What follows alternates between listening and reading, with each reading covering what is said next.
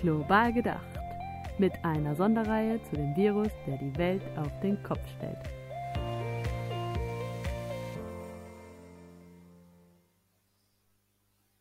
Hallo, wir begrüßen euch zu unserer dritten Folge des Corona-Spezials zu Südafrika. Ich bin Johanna aus Berlin und spreche mit Jonas, der in Port Elizabeth ist. Heute ist der 30. April, an dem wir uns zusammengeschaltet haben. Hallo Jonas, wie geht's dir? Hallo Johanna, mir geht es gut, vielen Dank. Wie geht es dir? Danke, mir geht's auch gut. Ich freue mich auf eine neue Folge und muss gleich direkt einsteigen. Ich habe mir heute Morgen dein WhatsApp-Profilbild angeguckt. Und für alle da draußen zur Erklärung, Jonas hat ein Profilbild, was sehr gut zu ihm passt. Ähm, aber das musst du uns irgendwie heute noch erklären. Auf diesem Profilbild ist ein kleiner Hund, der wirklich in den Startlöchern scheint. Er will unbedingt nach draußen, steht aber vor einer verschlossenen Türe. Und diese Türe ist verschlossen durch fünf Schlösser der Stufen 1 bis 5. Ich gehe davon aus, dass das Ganze auf die Lockdown-Stufen anspielt, ja. Jonas, aber genau. erklär uns doch einfach mal, was du damit sagen willst. Ja, genau. Ähm, also ich wechsle mein, mein WhatsApp-Profilbild sehr oft, aber dieses ähm, genau zeigt diesen kleinen Hund, der ähm, ah, du siehst ja, er wedelt mit dem Schwanz, er will unbedingt nach draußen und kann es nicht erwarten, äh, Bewegung zu bekommen. Und so dieser Hund steht für die gesamte südafrikanische Gesellschaft. Wir sind jetzt am Ende von fünf Wochen Lockdown, der so strikt war wie, glaube ich, nirgends sonst auf diesem Planeten. Und ähm, morgen geht's endlich in die vierte Stufe. Und auf diesem, auf diesem WhatsApp-Bild sieht man halt, dass äh, dann immer noch das erste Schloss mit Stufe 5 ist zwar geöffnet, aber es sind immer einfach noch vier weitere Stufen und ähm, es kann einfach noch lange dauern, bis wir wieder zurück bei, in unserer alten Normalität sind. Ähm, ja, das ist das Profilbild und das ist die Situation, in der wir uns gerade befinden. Morgen geht's in Stufe 4 in Südafrika.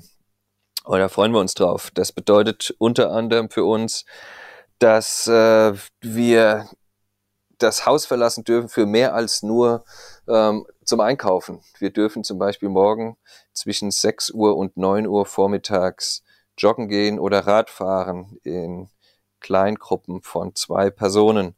Morgens, sechs und, zwischen 6 und 9 Uhr morgens. Ja, ich finde auch, macht hm. keinen Sinn, schläft ja jeder noch. Aber ähm, so wurde es erlassen und wir haben weiterhin eine Ausgangssperre äh, zwischen abends um 8 und morgens um 5 darf man das Haus gar nicht verlassen. Okay, jetzt direkt mal daran anknüpfend, wie erklärst du dir so eine nächtliche Ausgangssperre? Ist das vielleicht, weil nicht so gut kontrolliert werden kann? Ich schätze mal, es ist ein weiterer Kontrollmechanismus. Es macht es einfach für die, die Polizei und die Armee ähm, sicherzustellen, dass es in diesem Land sicher zugeht. Und jeder, der dann abends nach 8 Uhr auf der Straße ist, alle Geschäfte haben schon zu seit 6 Uhr etc. Es gibt keinen Grund draußen zu sein. Wir sind weiterhin im Lockdown. Ähm, wer nicht zu Hause ist äh, und wer auf der Straße ist, hat irgendwas, führt irgendwas im Schilde. So vielleicht die, die Logik dahinter. Und es macht es dann der Polizei einfach, zuzugreifen. Okay, und ich finde es ganz äh, anschaulich, wenn du uns erklärst, was so die also einzelnen Stufen denn beinhalten, weil dann können wir uns, glaube ich, vorstellen, okay, ich bin jetzt in Südafrika, ich ähm, darf heute das und das und morgen das und das. Ähm, vielleicht kannst du die Stufen einfach mal so ein bisschen uns näher bringen. Ja, ich kann jetzt primär über Stufe 4 sprechen. Das ist das, was uns morgen erwartet. Da wird es zum Beispiel wieder die Restaurants öffnen und man kann sich dort Takeaway-Essen holen, man kann sich es auch liefern lassen. Ähm, einige Geschäfte öffnen und da kann man zwei Winterkleidung darf ab morgen wieder gekauft werden. Also da gibt es Bereiche, wo es, wo, es, wo es lockert und dann gibt es bestimmte Wirtschaftszweige, denen es gestattet ist, dann ab Montag wieder in kleineren äh, Gruppen zurück zur Arbeit zu gehen. Wir wissen noch gar nicht, ich kann dir noch gar nicht genau sagen, wie, wie Stufe 3 und wie Stufe 2 aussieht. Das ist natürlich so in, äh, in groben Rahmen ist es skizziert. Musst aber auch bedenken, äh, diese, diese Form dieser verschiedenen Stufen des Lockdowns hat bisher noch kein anderes Land so praktiziert. Südafrika hat damit keine Erfahrung. Und so wie es im Moment ausschaut, ähm, diskutiert die Regierung hier jeweils die, die nächstfolgende Stufe im Detail, wenn sie denn ansteht. Und ähm, so wurde auch gestern und wird auch heute noch erwartet, ähm, dass noch justiert wird und äh, Feinheiten durchgegeben werden, wie dann nun morgen Stufe 4 ausschauen wird. Aber eins ist klar, je niedriger die Stufe, desto freizügiger, desto offener ist die, die Wirtschaft, desto freizügiger ist das gesellschaftliche Leben gestaltet. Und wenn wir in Stufe 1 sind, sind Großteil ähm, des, des öffentlichen Lebens wieder möglich. Aber selbst dann, selbst in Stufe 1 sind zum Beispiel die Grenzen noch geschlossen. Im Moment in Stufe 4 ähm, oder ab morgen in Stufe 4 sind selbst die Grenzen zwischen Provinzen ähm, geschlossen. Man darf also weiterhin nicht äh, innerhalb des Landes reisen. Man darf selbst äh, in der Municipality nur mit, mit Genehmigung unterwegs sein etc. Also wichtig, wichtig auch zu bedenken sind, dass diese, dass diese Stufen regional unterschiedlich ähm, in Kraft treten können. Ja, das hast du letzte Woche erzählt und genau diesen Aspekt finde ich tatsächlich auch sehr spannend, wie das dann umgesetzt wird. Jetzt gerade, so wie ich es verstanden habe, geht ihr erstmal komplett als Südafrika in Stufe 4, ist das richtig? Ja, das, das hatten wir vor, ähm, oder wir, also das wurde so kommuniziert. Ich habe aber auch schon gehört, ähm, dass sowohl Durban als auch Kapstadt, wo die Neuinfektionsraten äh, sehr stark gestiegen sind über die vergangenen Tage, ähm, dass da schon diskutiert wurde, ob sich diese zwei Metropolen nicht doch weiter in Stufe 5 befinden sollten, ähm, auch ab morgen. Das zeigt, dass ähm, es also ihr nicht One-Size-Fits-All Regelung geben soll, dass also nicht diese, diese fünf verschiedenen Stufen fürs gesamte Land identisch implementiert werden, sondern dass man äh, zur Kenntnis nimmt, dass wir ein sehr heterogenes Land sind und dass zum Beispiel die Situation im, im Northern Cape, das ist eine Provinz, da haben wir im zweistelligen Bereich Infektionszahlen, eine ganz andere ist als in den, in den ähm, Wirtschaftshochburgen in Gauteng, im Western Cape. Und da versucht die Regierung ähm, zu reagieren und entsprechend ja, äh, mit diesen verschiedenen Lockdown-Phasen zu justieren. Und das ist ein spannende, spannendes Unterfangen und ein mutiges Unterfangen. Und wir hoffen, dass es gelingt. Ja, ich bin gespannt, auch wie sich das dann tatsächlich zum Beispiel im Wormer Township ähm, nachvollziehen lässt, wenn es da jetzt eine neue Stufe geht. Ähm, da kannst du uns bei der nächsten Folge sicherlich äh, Neuigkeiten zu bringen. Wie nehmen die Menschen das auch mit und wahr? Ähm, ich würde jetzt gerne nochmal auch auf zwei Rückfragen diesbezüglich ähm, kommen. Die haben wir nach den letzten beiden Folgen von ZuhörerInnen äh, zugesandt bekommen. Das eine ist für mich, das schließt sich so direkt auch an dieses Lockdown und das neue System an, was da kommt. Wie ist so äh, die Akzeptanz des Ganzen? Also wie gehen Menschen mit dieser Situation um? Können sie das alles nachvollziehen, was gemacht wird, was vom, vom Staat und von ähm, oben herab auch an Strukturen vorgegeben wird? Ähm, und für mich persönlich ganz spannend die Frage, wie lebt es sich mit über 70.000 Soldaten auf der Straße? Ja, das sind spannende Fragen. Mich persönlich hat das ähm, nach der Ansprache des Präsidenten schon sehr überrascht. Er hat verkündet, er hat dieses äh, fünfstufige Lockdown-System verkündet und er hat nebenbei verkündet, dass äh, 73.000 weitere Soldaten aktiviert werden. Und das sind schon gewaltige Zahlen. Das ist fast die gesamte Armee jetzt auf der Straße. Und am Ende seiner, seiner Präsentation hat er sich schwer getan, bei der Demonstration, wie man nur so eine Gesichtsmaske aufzieht. Und das gesamte Land hat sich köstlich amüsiert und es gab ganz viele kleine Bildchen und, und, und Witze auf Twitter und den sozialen Medien. Und eigentlich äh, hat mir die Diskussion zu dem Thema Armee schon gefehlt. Ähm, ich habe mich jetzt und, und auch habe mich ein bisschen so umgehört, auch im, im Freundes- und Bekanntenkreis und das scheint den meisten Leuten gar nicht äh, jetzt, äh, die gar nicht gestört zu haben. Und ich habe jetzt mich mal umgeschaut, zum Beispiel der Human Science Research Council. Die hatten ähm, eine Studie jetzt veröffentlicht, haben eine Umfrage gemacht gehabt. Und die haben zum einen äh, rausgefunden, dass äh, 74 Prozent der Personen haben angegeben, sie haben mit der, Poli mit der Polizei in der Armee noch gar keinen Kontakt gehabt jetzt über den, über den Lockdown. Aber über 50 äh, Prozent der Menschen haben angegeben, dass sie das naja, eher robuste, ähm, durchgreifende Armee schon sehr gut finden, dass sie das nachvollziehen können, dass die Armee jetzt auch zupackt. Ähm, es ging da um ein paar konkrete Fälle.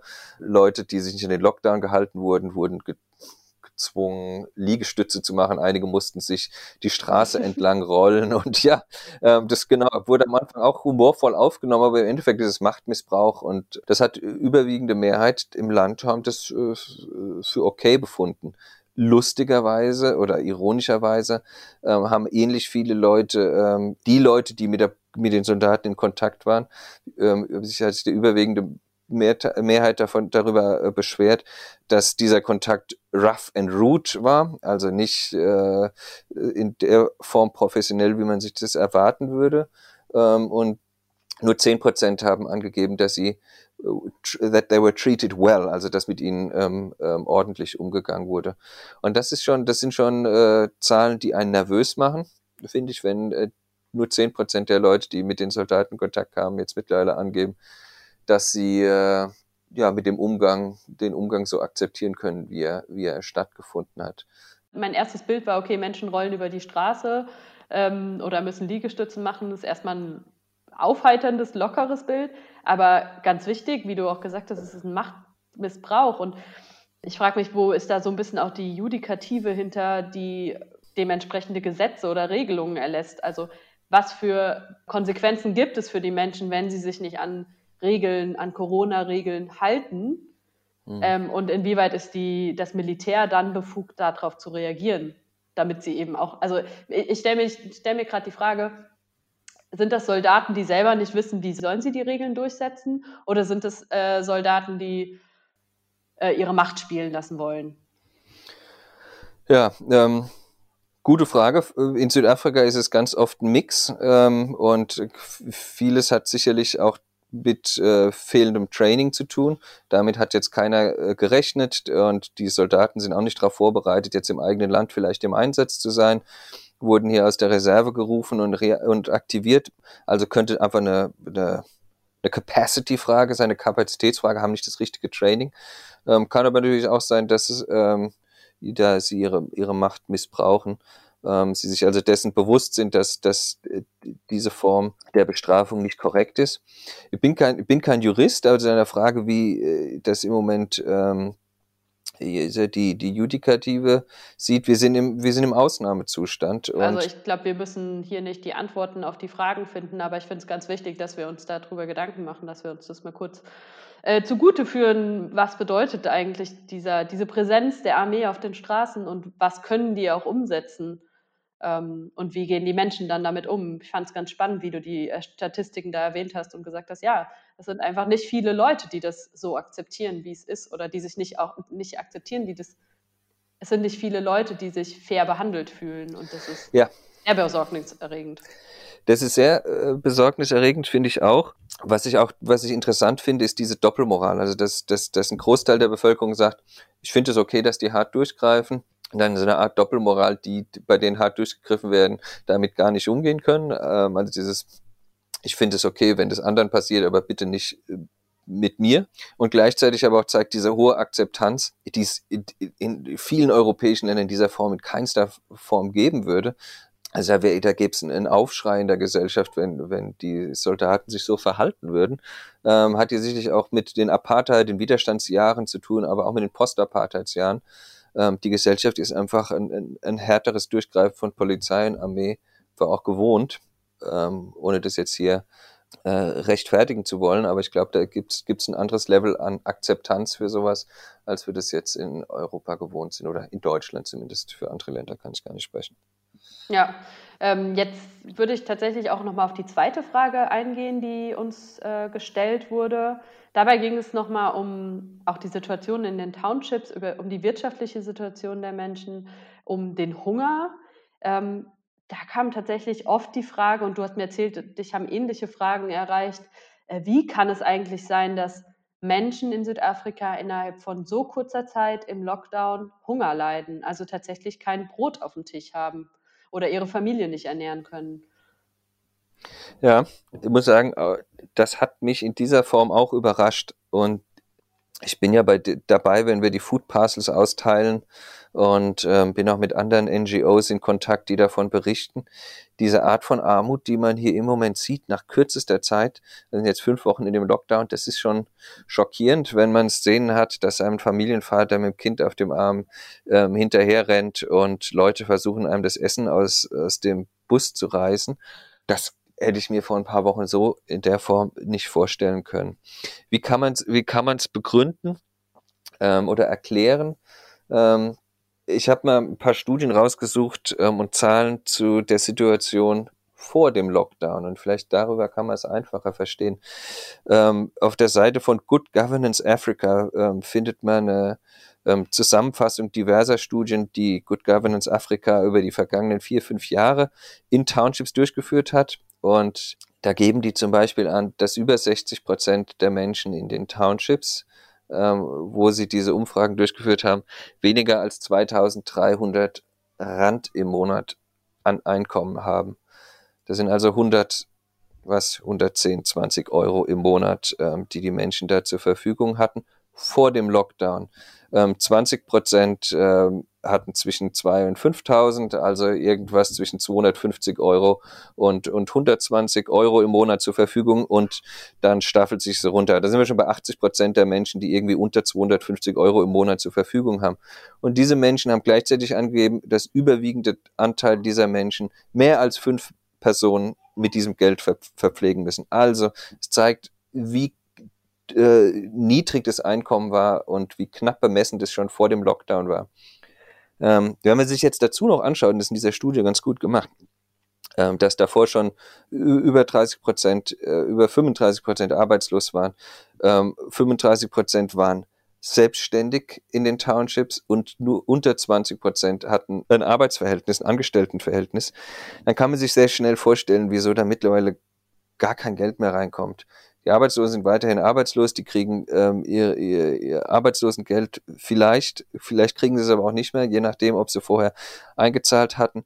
Ähm, die Self-Employed, äh, die Menschen, die, die selbstständig waren, sind im Moment komplett ohne Einkommen. Das sind die informellen Trader, das sind die, die am Straßenrand was verkauft haben, das sind die, die ähm, sich über kleine Geschäfte selbstständig ähm, versorgt haben. Also das sind über 35 Prozent, denen einfach komplett alles weggebrochen ist. Und die unter 20 Prozent, äh, die in Arbeit, in Angestelltenverhältnis waren, die verdienen im Moment auch nichts. Oder die meisten verdienen nichts, ähm, sind auf, in unbezahltem Urlaub. Ganz viele hatten da Tagelöhner, ähm, Arbeitsverhältnisse. Und wenn man zur Arbeit nicht kommt, kriegt man auch nichts bezahlt. Man kriegt Ende des Tages auf die Hand, wird man bezahlt. Ähm, und ähm, das bricht im Moment alles weg. Und da denkt man, naja, müssen doch die Leute ein bisschen Rücklagen haben. Nee, haben wir nicht. Es gibt kein, kein Land, äh, keine Gesellschaft auf diesem Planeten, die, die ähm, nachweislich äh, so wenig sparen wie die Südafrikaner und so hoch verschuldet sind. Ähm, und ja, diese hohe Verschuldung sorgt dann halt auch dafür, dass in der Mittel- und Oberschicht ganz viele Leute in extreme äh, wirtschaftliche Engpässe geraten, wie wir es ja auch in Deutschland auch sehen natürlich. Ja, du hast weiterhin Verpflichtungen. Wenn dein Einkommen sich auch nur um die Hälfte reduziert während der Kurzarbeit, hast du schon extrem äh, extremes Problem sehr schnell, weil du deinen Verpflichtungen nicht mehr nachkommen kannst. Ich finde es total auch nachvollziehbar, dass da keine Rücklagen vorhanden sind. Wenn Menschen gerade so an der Existenzgrenze über die Runden kommen, mit ihren Gehältern und Einkommen ihre Familien durchfüttern können, wie sollen sie dann Rücklagen anlegen und Geld sparen? Ja, hast du vollkommen recht. Ähm, die Menschen leben von der Hand in den Mund. Und ähm, so wichtig Rücklagen in der aktuellen Situation wären, ist es einfach äh, für viele einfach schlicht nicht möglich, diese zu bilden. Und das ist die Realität. Und ja, deswegen, äh, zurück zu deiner Frage, deswegen gibt es im Moment so viele Familien in diesen Communities, die nicht wissen, äh, wo sie Einkommen herbekommen sollen, um Lebensmittel zu haben, also die einfach nicht wissen, wie sie sich und ihre Kids verpflegen sollen für die kommenden Tage und Wochen. Ja, ich weiß, dass der NGO-Sektor da gerade eine ganz wichtige Rolle einnimmt. Ich habe von dir dazu jetzt schon einiges erfahren. Ähm, Masifunde verteilt Food Parcels. Ihr seid da ganz vorne mit dabei und ich möchte da auch einfach nochmal ein Danke aussprechen und sagen, super, dass ihr da, dass ihr euch kümmert und eben mit am Ball seid. Ja, das machen wir, äh, das können wir auch nur machen, da wir echt viel Unterstützung erfahren aus Deutschland im Moment. Ähm, ähm, da also dieses Dankeschön kann ich zurückgeben und äh, vielleicht auch an viele der Hörer, die kommen sicherlich aus ähnlichem Kreise, die uns unterstützen. Also da Dankeschön, dass ihr uns es ermöglicht, dass wir hier Familien durch diese Krise helfen können. Dankeschön. Ein Danke für uns alle. Das ist doch ein schöner Abschluss. Wir bedanken uns gegenseitig. Ähm, Jonas, wir hören uns bald wieder. Es hat mich gefreut und hat mir Spaß gemacht. Ganz meinerseits. Es war ein Vergnügen. Johanna, mach's gut. Danke. Bis bald. Ciao, ciao.